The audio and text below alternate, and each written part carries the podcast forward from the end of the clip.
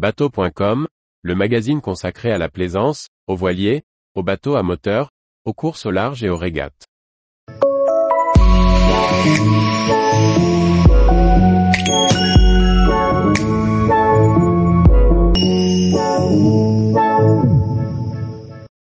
Explore, depuis dix ans, Roland Jourdain porte la transition en mer et à terre. Par Briag Merlet. Lancé par le skipper Roland Jourdain et sa compagne Sophie Verseletto en 2013, la Fondation Explore fête ses 10 ans.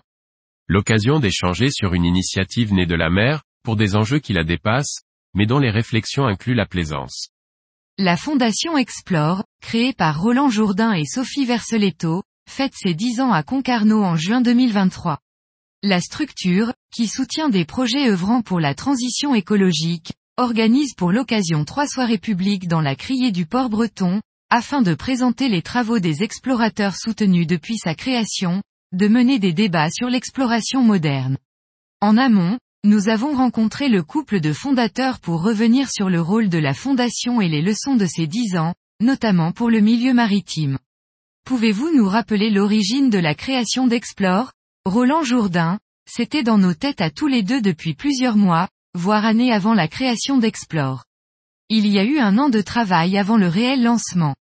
À la fin des années 2000, nous avions la volonté de diversifier Kairos qui ne s'occupait que de mes projets de course au large, avec un volet transmission pour faire profiter de l'expérience à de nouveaux skippers, mais aussi vers les sujets environnementaux. Nous avions soif de comprendre combien on coûtait à la planète avec nos bateaux.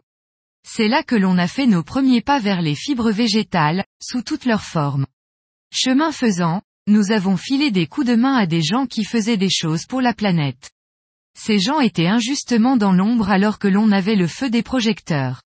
On a donc eu l'idée de créer une structure pour les soutenir.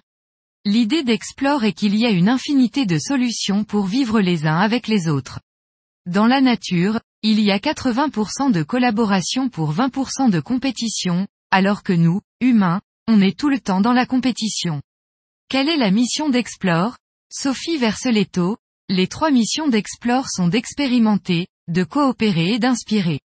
Pour cela, il y a deux piliers, l'incubateur pour accueillir des explorateurs et la diffusion, avec des programmes pour sensibiliser. On a commencé dans les écoles bretonnes avec le rectorat de Rennes, puis dans le supérieur avec le programme Campus. On vient d'accompagner l'école centrale Nantes pour un module low-tech. Combien d'explorateurs avez-vous accompagné depuis la création d'Explore? RJ, je n'ai pas le décompte exact. L'idée était avant tout de bien accompagner et dans le long terme. Nous ne sommes pas une fondation d'entreprise qui se contente d'un chèque dans l'année. C'est comme un arbre qui a grandi. On n'avait pas un business plan sur 10 ans. Under the Pole est un exemple type. Ils nous ont rejoints après leur première expédition qui avait très bien marché, mais leur partenaire arrêtait. La quatrième mission est aujourd'hui en préparation. On a aussi eu Corentin de Châtel-Perron, nomade des mers et le Jute Lab, puis le Lotech Lab.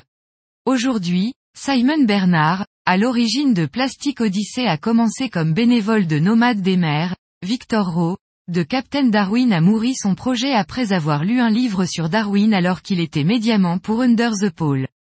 Quelles ont été les bonnes et mauvaises expériences s'il y en a eu? SV, ce qui est intéressant est d'être ensemble au quotidien, pour les coups de main et les coups de blues. Pendant les expéditions, il y a toujours une partie des équipes à terre à Concarneau. Cela permet d'avoir un impact local pour la transmission en plus du voyage. RJ, le plus dur est de soutenir une expédition loin, comme on l'a fait avec Vahamotu, dans les Tuamotu. C'est plus difficile avec la distance. Quelles sont les passerelles entre les expéditions pas toujours marines et le cœur d'activité maritime de Kairos?